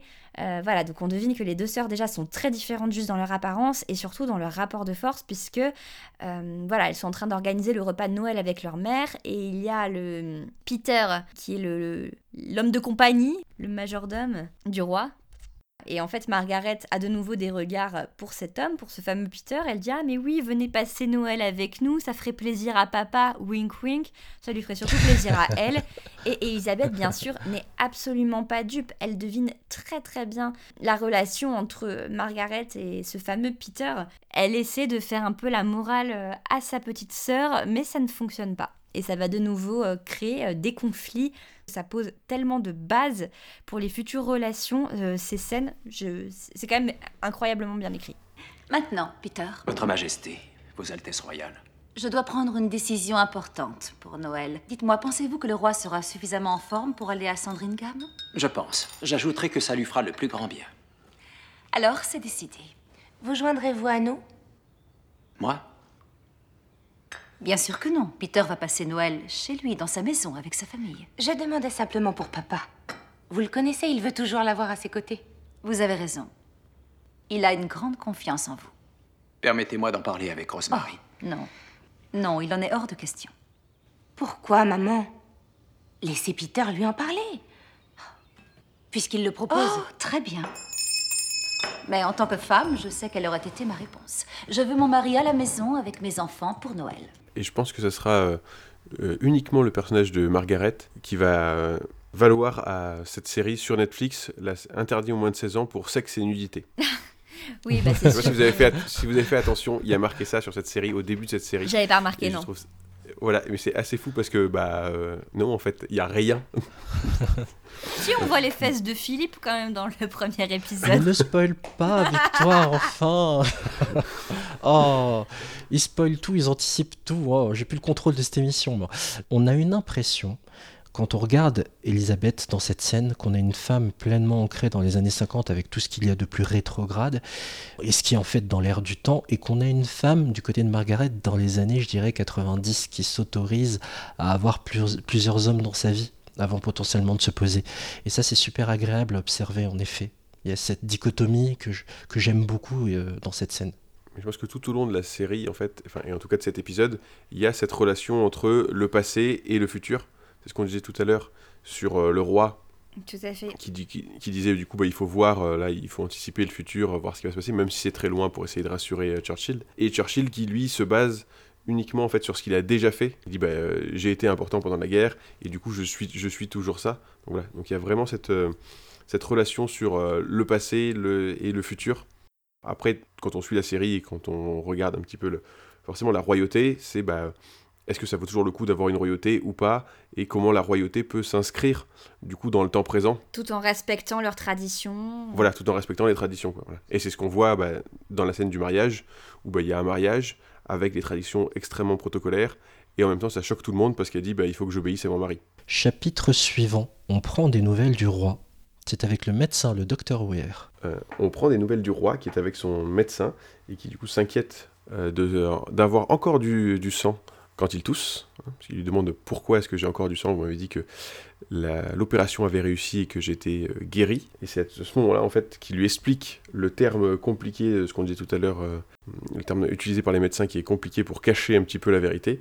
Et c'est là où le, roi se rend compte en fait. Donc, on lui explique clairement qu'il a une tumeur et il se rend compte que bah, il n'y aura pas d'étape suivante. Parce qu'il demande naïvement quelle est l'étape suivante, parce qu'on lui a déjà enlevé un poumon, et il dit bah, quelle est l'étape suivante, et le médecin se voilà, est tout étonné en disant bah, l'étape suivante, faire comprendre sans, sans avoir besoin de dire un mot qu'en fait il n'y en a pas d'étape suivante. Exactement. Et donc Elle est bien cette discussion pleine de non-dits, ouais. voilà, et après le roi du coup dit bah, j'ai deux questions à vous poser, qui est-ce qui est au courant?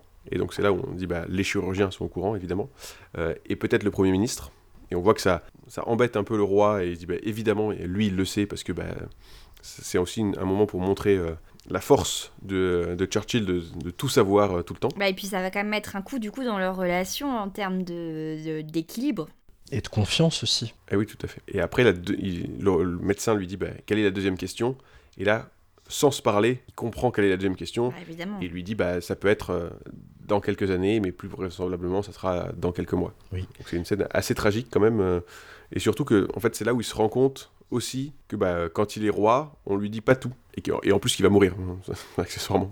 La scène est tragique parce qu'il sait qu'il va mourir, mais il se rend compte qu'on lui dit pas tout. Donc Et là, tac, la bascule est en marche. La succession, la potentielle succession par Elisabeth est en marche. Chapitre suivant. euh, direction le réveillon de Noël en chanson. Donc juste après euh, cette scène que je vous épargne, on voit des Anglais saluer le passage d'un train, donc qui emmène toute la famille royale vers Sandringham. On prend la direction, c'est une espèce de ouais de maison de campagne quoi. Maison de campagne, manoir, euh, Manoir manoir, de de famille, enfin.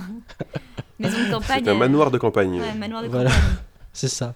Bon là clairement c'est pas David Guetta qui met l'ambiance, hein, mais une chorale d'adultes et d'enfants. Peter et Margaret continuent de se mater. Petit mo- moment sympa où une jeune fille remet une couronne faite maison au roi qui n'hésite pas une seconde à la porter. Tous les côtés bons vivants dont parlait Victoire en début d'émission. Une personne se met à chanter dans la foulée, puis le reste de la chorale fait pareil et ils sont tous rejoints par le roi qui chante également ce chant de Noël, je suppose, mais avec les larmes aux yeux. Et le roi remercie la chorale donc avec les yeux humides. Tout passe par les regards. C'est quand même la grande classe. Tu viens, chanter, pour, chanter euh, pour la famille royale et le roi chante avec toi. C'est quand même ultra classe comme, comme sentiment. Tu dois te, en plus, en étant anglais où on connaît l'importance de la famille royale, tu vois, où je peux rentrer dans le cœur de la famille royale. Et là, il y a le roi qui vient chanter, euh, faire un petit duo avec moi. quoi. Encore une fois, c'est un bon gars, c'est le mec, euh, il est roi, mais il n'oublie pas d'être proche du peuple. hein. Toute proportion gardée. Um, in the meantime, I'm still not yet well enough to travel. Not long distances, anyway. Which uh, brings me to the forthcoming Commonwealth tour. I was wondering if you would consider stepping into my shoes, so to speak. My health is improving, but I'm still not yet well enough. Well, if you think we're up to it, You'll be fine. where is it? Well, Ceylon, Australia, then on to New Zealand, Bermuda, and there's talk of starting in Kenya. Very good. Right. We'll be gone months. Yes. But it would mean so much to Papa that we do it. And what am I supposed to do all that time? Well, don't worry, we'll put you to work. Direction, le lendemain matin, Elisabeth est convoquée chez papa. Elle ne sait pas exactement pourquoi elle est convoquée. Elle lui dit bah est-ce que vous voulez me parler de quelque chose en particulier? Elle lui dit bah non bien sûr je veux juste euh, te parler comme ça et donc du coup elle en profite pour lui poser euh, des questions, euh, notamment si en tant que roi qu'est-ce que ça implique? Est-ce qu'il se sent seul? Ça c'est on a parlé du futur et du passé. La solitude aussi va être un terme extrêmement récurrent tout au long de The Crown et en fait il y a énormément de personnages qui vont ressentir cette solitude de façon extrême, que ce soit Elisabeth, que ce soit Philippe, que ce soit Margaret, que ce soit plus tard Charles ou Diana. Voilà, c'est un thème qui va être très très important et le roi, bien sûr, essaie de minimiser. Il dit Bon, vous serez bien entouré. Et elle, on comprend qu'elle elle, aimerait retourner euh, à Malte. Elle ne sait pas encore que ce ne sera euh, jamais possible. Et c'est à ce moment-là que le roi lui propose de faire la fameuse tournée du Commonwealth. Donc elle, elle est un peu surprise, mais plutôt agréablement surprise. Elle est assez emballée quand même d'avoir euh, cette responsabilité. Elle se dit que ça va être un voyage. Donc elle enchaîne en en parlant tout de suite à son époux, donc Philippe. Et euh, lui, il est clairement saoulé. Il dit Attends, enfin, moi j'ai pas du tout envie de te suivre. J'ai noté de faire le singe pendant que vous coupez des rubans. Donc lui, euh, il est clairement saoulé parce qu'il sait très bien qu'il va avoir le second rôle euh, dans cette euh, fameuse tournée de, représentation. Et encore une fois, on a aussi un autre thème dont on a un peu parlé précédemment, mais il lui dit, mais vous n'y pensez pas, enfin, ça va durer des mois. Pendant des mois, on va abandonner nos enfants, donc nos enfants en bas âge. Donc Charles, Charles et Anne avaient à ce moment-là, je sais pas, 5 et 3 ans, donc ils étaient tout petits les gosses. Et elle, elle dit, mais ils sont trop petits, ils s'en rendront même pas compte. Et ça, en vrai, je pense que la plupart des parents, ça les ferait hurler parce qu'en vérité, évidemment qu'un enfant s'en rend compte quand ses parents sont pas là. Bien sûr. Sauf que pendant ce temps-là, ils grandissent avec leur nounou, ils passent plus de temps avec leur nounou qu'avec leurs parents. Et ça, ça, ça marque un enfant. Qui plus tard dira euh, bah, J'ai pas tellement bien connu mes parents, ils étaient tout le temps en train de travailler, en voyage ou autre. Ce n'était pas une personne euh, très maternelle, effectivement, Elisabeth. Mais je pense que c'est ce qu'elle a vécu elle aussi. Oui, bien sûr. Bah après, euh, effectivement, elle a, elle a, reproduit pas mal les, euh, les choses qu'elle a vécues euh, elle-même. Ouais, ça a été la prise de tête sous le sapin. Euh, du coup, on va voir ce qui se passe le lendemain matin. Allez, debout tout le monde. Entre parenthèses, on voit le cul de Matt Smith. Le roi réveille très tôt le prince Philippe, qui se lève hyper vite, et surtout, le prince Philippe, il est comment, Victoire? Il est tout nu. nu comme un verre. En effet, hein, euh, le, papa est debout, c'est le premier à le réveiller. D'ailleurs, il fait ça pour faire plaisir à Elisabeth, parce qu'Elisabeth, elle trouve que personne n'est agréable avec euh, son mari. Son mari qui n'est pas forcément d'ailleurs agréable avec les autres, hein, mais bon, ça c'est un autre sujet. Et du coup, euh, elle demande à son père de faire un effort, et donc il dit, bon bah dans ce cas-là, je vais l'emmener à la chasse. Et quand même, après, il se, il se moque bien de lui parce qu'il arrive très très tôt Philippe, du coup, il engueule en disant Mais arrêtez tout. Il dit Mais est-ce que c'est une manière de parler à votre roi? Et après, on voit sur la scène d'après, quand il s'en va, en fait, que ça le fait rire. Donc, on voit encore ce côté. Euh, oui, jubile. Bonhomme. Voilà il, voilà, il est content de sa blague, en fait, euh, d'être allé embêter son gendre euh, et de l'avoir vu à poil au réveil. Il se dit Le pauvre gamin, on le fait bien tourner en bourrique, en effet ce que j'aime beaucoup, c'est qu'ils se rendent sur une embarcation qui est très basique. Hein. on est proche d'une pirogue et on voit que bah, il a beau être dans la Navy, il n'est pas tout à fait à l'aise, le prince Philippe, sur cette euh, embarcation. Ce qui a surtout d'intéressant, c'est que le père va demander à un moment donné à Philippe, donc Georges VI va demander à Philippe, d'abandonner quelque part sa carrière. On a d'abord aussi l'explication euh, du titre, Wolferton Splash, où euh, ça n'évoquait quand même pas grand-chose. Oui, c'est le lieu où ils vont chasser en fait. Donc c'est une espèce de mare hein, concrètement, un étang. Pour faire euh, de la chasse au canard. Voilà, pauvre canard. voilà, pas très en phase avec la protection animale cette série. On n'est pas très pour, euh, on n'est pas très pour la chasse de base, mais bon. C'est la tradition, là, du coup. Dans Oui, mais la tradition, peut-être, doit être abandonnée au profit de la modernité. mais pas en 1947. 1951, euh, Le père demande à Philippe d'aimer et protéger Elisabeth, quitte à y laisser sa carrière. Ce serait une forme de patriotisme, un acte d'amour. en fait, on a, si vous voulez, des allers-retours entre ce qui se passe au niveau de la chasse, les fameux poules et les tirs vers les canards, et une Elisabeth qui, pendant ce temps-là, prend place dans le bureau du roi dans, cette, euh, dans ce manoir de campagne. Et on n'a pas parlé euh, plutôt euh, un peu plus haut de cette boîte rouge et de ces dossiers urgents et moins urgents du roi. Oui. un Victoire avec la mention Oui, oui, King. c'est- c'est vrai. Bah, en fait, il a, il a une boîte euh, et notamment des dossiers que lui remettent ses, ses- ses conseillers euh, et dont il est censé euh, traiter. Et en fait, à chaque fois, ils se disent qui est en bas de la pile, c'est ce qu'ils veulent me cacher. Et donc, du coup, à chaque fois, il commence par retourner la pile pour avoir les dossiers tout en bas, tout au-dessus. Donc, ça, c'est ça déjà, c'est assez intéressant. Et cette scène, encore une fois, mais oh, c'est tellement fabuleux dans la façon dont c'est écrit. Déjà, il, lui dit pas. euh, le roi ne dit pas à Philippe de renoncer à sa carrière. Il lui dit tout ça, tout ce que vous croyez, tous vos titres, votre carrière dans la Navy et tout. Il lui dit, là, cette fois, il lui dit ça, c'est du vent, c'est fantoche. Il dit C'est implicite. J'ai dit ça parce que c'est implicite en fait. C'est commencer à intégrer cette idée. C'est ça, mais il lui dit, il lui dit, c'est pas ça en fait euh, ton, ton rôle. Quoi qu'il arrive, tous tes titres, en fait, ça n'est rien. C'est pas ça. Ton unique rôle, ça va être de soutenir, de la soutenir elle, parce que c'est elle, ça va être elle la reine. Et en fait, lui, il est que l'époux de la reine. Il est rien. Lui, il est là que pour elle en fait, que pour l'aider. Ça, il lui dit c'est c'est elle le travail. C'est ça, c'est elle le travail. Et en même temps, on a donc ces scènes de chasse dans la brume, etc., avec, Mhm. en alternance avec Elisabeth qui est dans le bureau Et qui prend la place du roi. oui, qui prend la place, qui touche la boîte où il écrit The King. Et The King, du coup, bah, ça ne restera pas longtemps The King, puisque ça va devenir la, The Queen.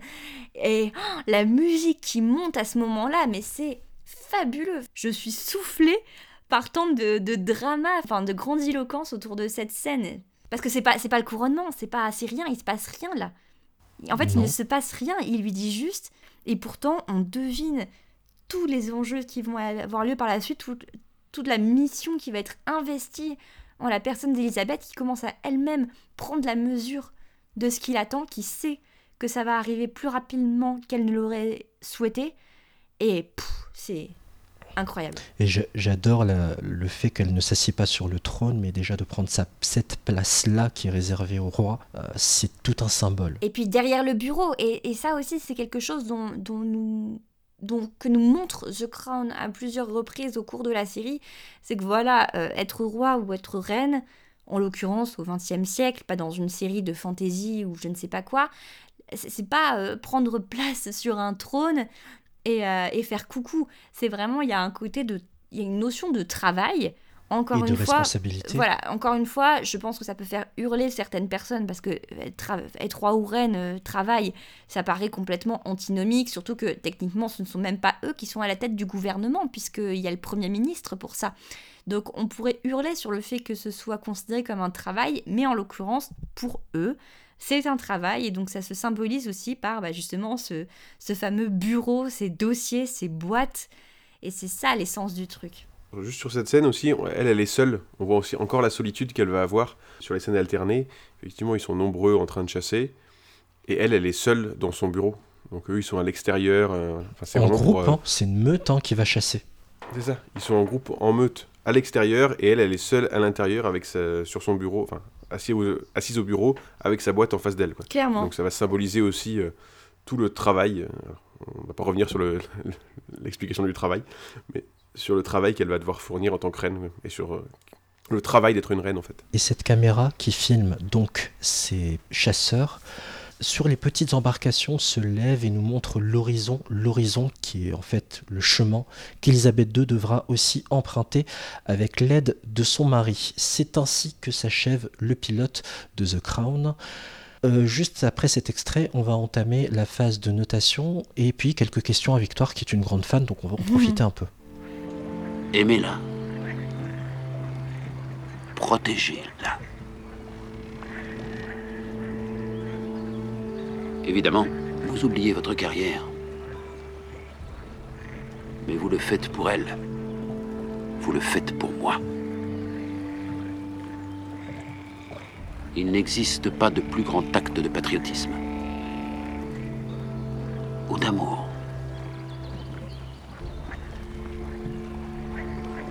Je comprends, monsieur.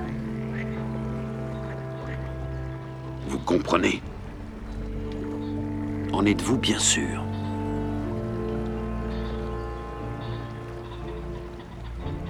Oui, je crois.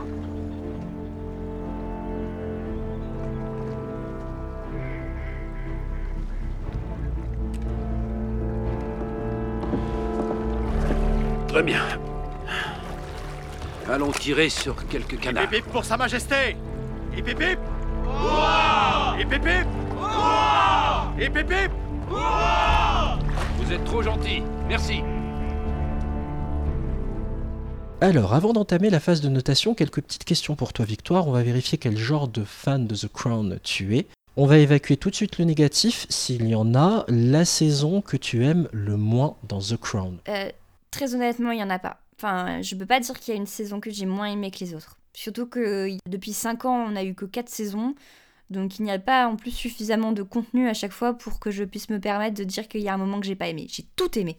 Il n'y a pas une, inter- une incarnation d'Elisabeth II que tu préfères? Non, je les adore toutes les deux. Non, franchement, On va non. rappeler, hein. Alors, il y a eu d'abord Claire Foy, du coup, qui a joué la jeune reine sur les deux premières saisons. Et ensuite, on a Olivia Colman sur les saisons 3 et 4. Alors, je vais pas mentir, le premier épisode de la saison 3, quand tu vois du coup Olivia Colman dans le rôle de la reine, ça fait bizarre. Évidemment, ça fait bizarre parce que tu as vu Claire Foy sur les deux saisons précédentes. Mais Olivia Colman est une actrice brillante. Elle apporte encore autre chose à Elisabeth, qui est une femme à ce moment-là plus mûre, qui est une mère un peu plus fatiguée aussi, qui est une épouse aussi un peu plus désabusée. Euh, elle apporte des dimensions complètement différentes au personnage et euh, je trouve que les deux actrices se complètent merveilleusement et euh, franchement je, je ne peux pas dire qu'il y en a une que j'ai préférée à l'autre parce que je les adore toutes les deux. Voilà, moi pour moi ce qui va être compliqué plutôt ça va être d'accepter euh, la prochaine Elisabeth euh, qui est Imelda Staunton et donc qui va jouer la reine dans ses plus vieilles années on va dire. Vu dans Harry Potter. Exactement, pour moi c'est le, le professeur Ombrage, Dolores Ombrage, donc ça va être euh, très difficile de trouver la reine sympathique euh, en ce personnage mais je suis sûre qu'elle saura nous, nous bluffer, on verra. Quelques références sérielles. Olivia Colman, c'est bien évidemment la belle-mère horrible dans Fleabag. C'est euh, Broadchurch, euh, voilà, entre autres, ce qui me vient à l'esprit. C'est une grande, grande, grande, grande comédienne britannique. Euh, puis Claire Foy, on a pu la voir aussi dans The First Man, film de Damien Chazelle, pour donner un peu d'autres références. Ta saison préférée sur les quatre premières? Ah, c'est dur. En vrai, j'ai adoré la saison 1. Voilà, je vais pas être euh, originale, mais toute la saison 1 avec les grandes scènes du couronnement, etc. En fait, j'ai beaucoup aimé chaque saison pour euh, plein de raisons différentes à chaque fois. J'ai beaucoup aimé aussi la saison 3 parce qu'on a les premières scènes avec le prince Charles. Et en fait, cette saison est hyper importante parce qu'on comprend aussi la souffrance de Charles et pourquoi en fait il va se montrer par la suite odieux avec Diana dans la saison 4. Donc euh, en fait, je ne saurais pas dire, j'aime toutes les saisons au même niveau. Il n'y en a pas une que j'ai détestée, il n'y en a pas une que j'ai préférée, je les adore. Bon, bah ça a le mérite d'être clair. Franck, tu partages cette opinion? Oui, tout à fait. Du coup, je vais faire très, très court. C'est- difficile en fait de d'aimer une saison plus qu'une autre. Et je suis assez d'accord sur euh, les interprétations euh, des deux reines et des deux euh, Philippe. Oui. En fait, c'est des moments différents en fait, dans l'histoire de la couronne, de la couronne d'Angleterre. Elles les interprètent de manière un peu différente en reprenant quand même des éléments. Et elles le font toutes les deux d'une manière brillante. quoi. Effectivement, j'ai un peu des craintes aussi parce que j'ai peur de, du professeur Ombrage. mais, mais justement, parce que j'en ai peur, en fait, je sais que c'est une, une excellente actrice. Ça me rassure sur le fait qu'elle de prendre le relais. Elle, elle a encore plus de poids parce qu'elle doit prendre le relais des deux actrices précédentes. Et en plus, comme je disais euh, au tout début, avec une reine qu'on connaît plus. C'est une reine qui est plus contemporaine pour nous. On a déjà pu la voir euh, à la télé. Alors, pas vous, parce que pas toi, Victor, t'es trop jeune. Mais moi, j'ai déjà beaucoup plus vu euh, la reine à la télé. Moi, je la regarde sur Twitter, la reine.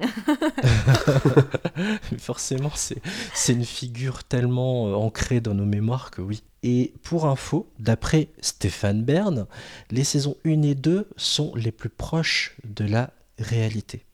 C'est Après- historiquement. La 1 et la 2. Après, la 3 et la 4 a pris beaucoup de liberté. Et il avait cité comme exemple notamment la danse entre Margaret et le président Johnson.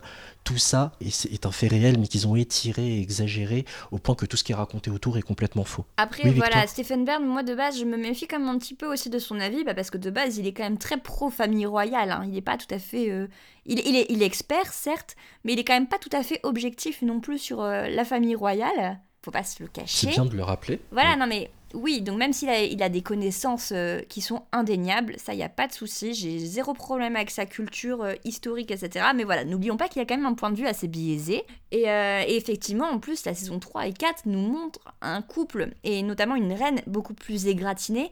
Il nous montre aussi bah, des passages quand même beaucoup moins rigolos que dans les saisons 1 et 2. C'est-à-dire qu'on a quand même toutes les grèves dans les mines, on a toutes les...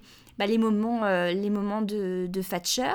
On a aussi tous les moments où aussi Elisabeth a été odieuse, que ce soit avec euh, son fils Charles, euh, ou par la suite avec sa fille Anne, ou avec Diana, ou avec la reine Margaret. Donc les saisons 3 et 4 sont aussi des moments où euh, la reine a clairement un peu moins une stature... euh, disons qu'elle elle a pris un coup dans l'aile par rapport à la saison 1 et 2. Clairement, l'image était cornée à partir Donc des saisons ça, 3 et ça ne m'étonne pas que ça plaise un peu moins à Stéphane Bern. Bah oui, et d'ailleurs c'est marrant que tu dises ça parce que tu sais quelle était l'une des premières informations qu'il nous a données lors de la conférence? Non Répondez à cette question. À votre avis, quel est le pourcentage d'opinion favorable pour la reine Elisabeth II en Angleterre?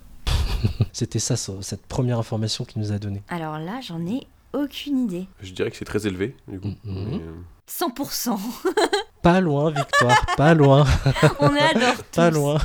97%. Ouais, mais attends, ils ont fait, ils ont fait le sondage où? Parce que s'ils font le sondage en Irlande, je suis pas sûre que ce soit 97%.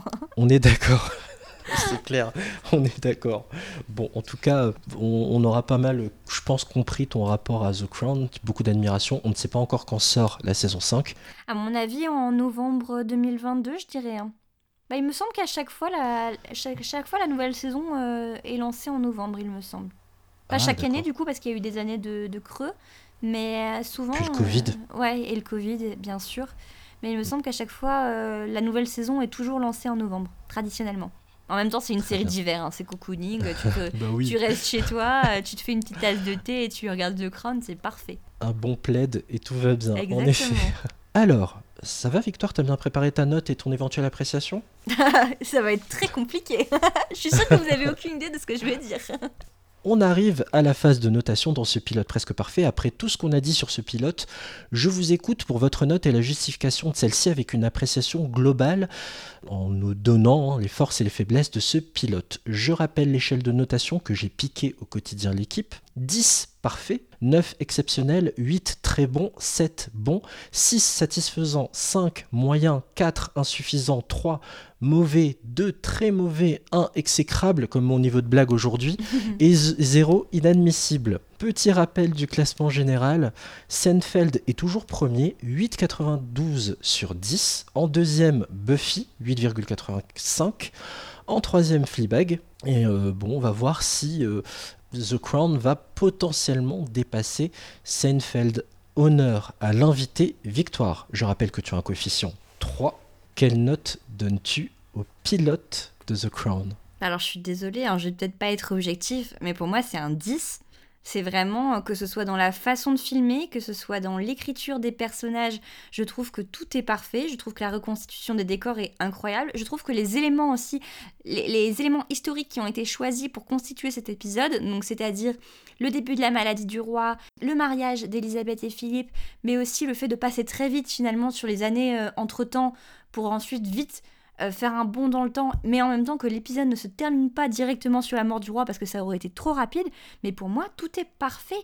Et puis comme on l'a dit, il y a énormément d'intrigues qui sont, qui, sont, qui sont posées en fait à ce moment-là. T'as le personnage de Churchill où tu sens que ça va être important. T'as les premières tensions entre Philippe et Elisabeth dès le départ. T'as les, les, premières, euh, les premiers éléments sur la, la relation d'Elisabeth à ses enfants. T'as la relation entre Elisabeth et Margaret. Et il y a beaucoup trop de choses dans tout ça. C'est fabuleux, c'est foisonnant. Deux choses. Alléluia C'est la première fois qu'on met un 10. Ah non, mais après, dans, je suis- je suis euh, peut-être pas objective, presque hein. parfait.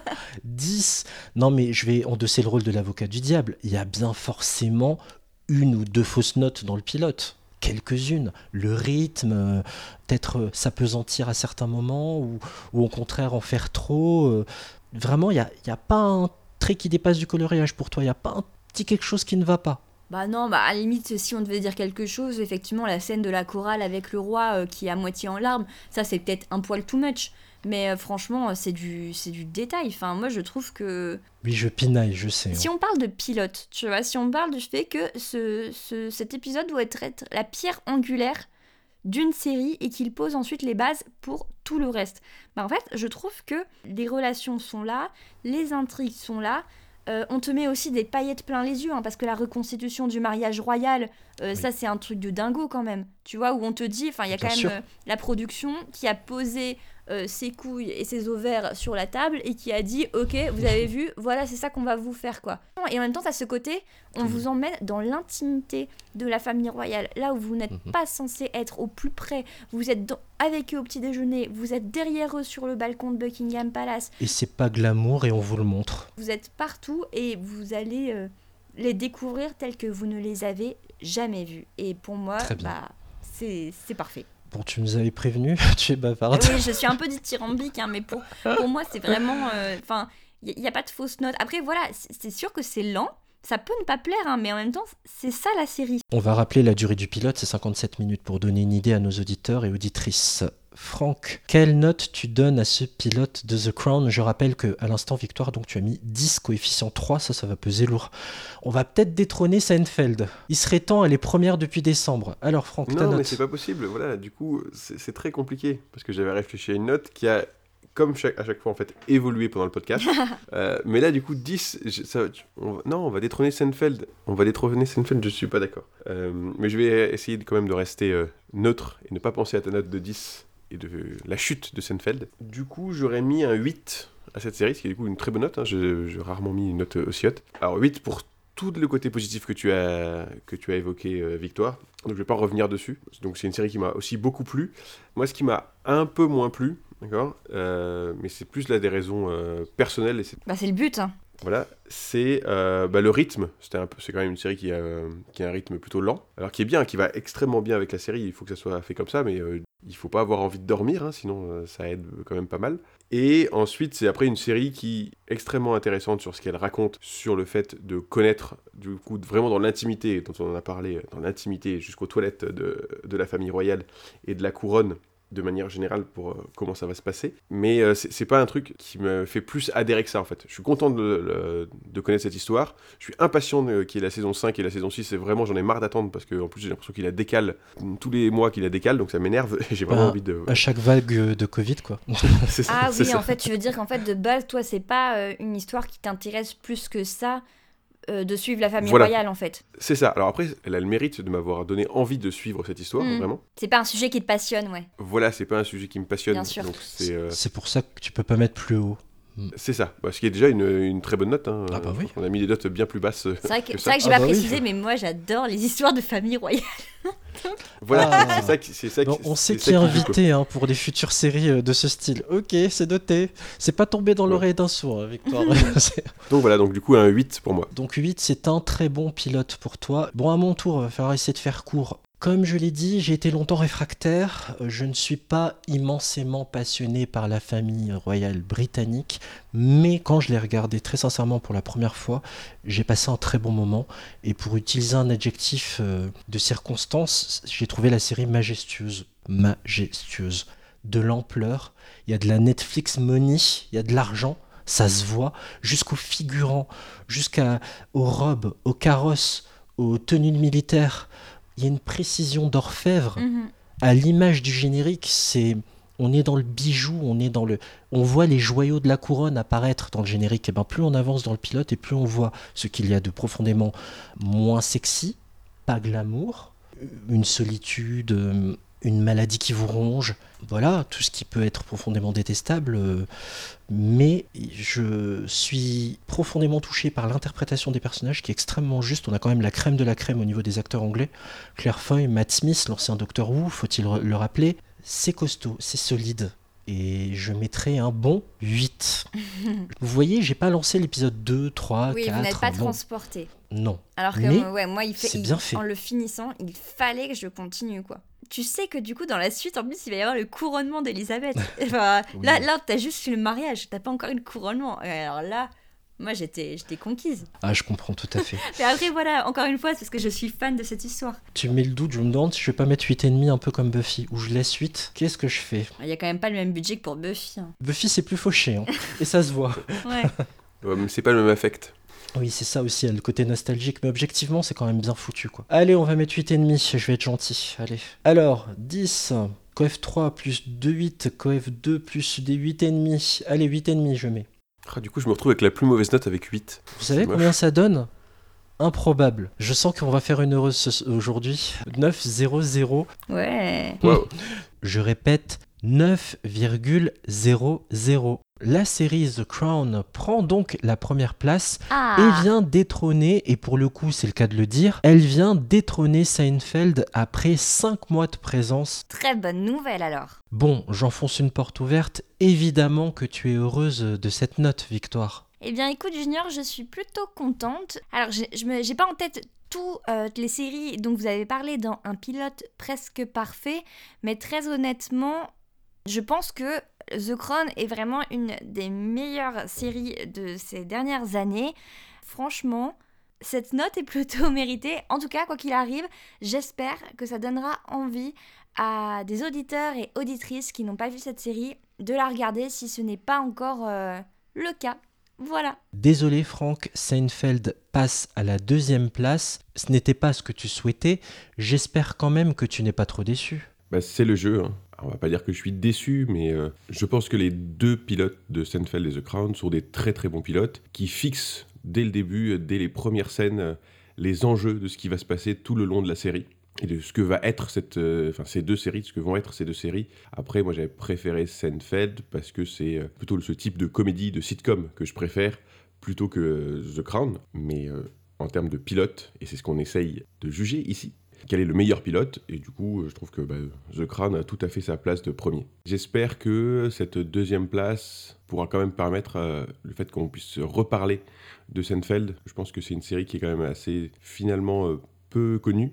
Je pense que le nom est peut-être connu mais on n'en parle pas souvent. Donc euh, voilà et The Crown on en parle très souvent et encore plus parce que ça va bientôt revenir sur Netflix. Donc pas déçu mais c'est une place que je trouve quand même méritée pour The Crown.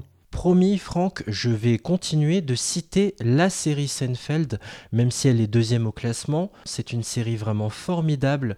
Allez aussi mater Seinfeld entouré de George, Helen et Kramer. Vous allez les adorer. Seinfeld est disponible également sur Netflix. Et je tiens à préciser que Buffy contre les vampires bascule en troisième position.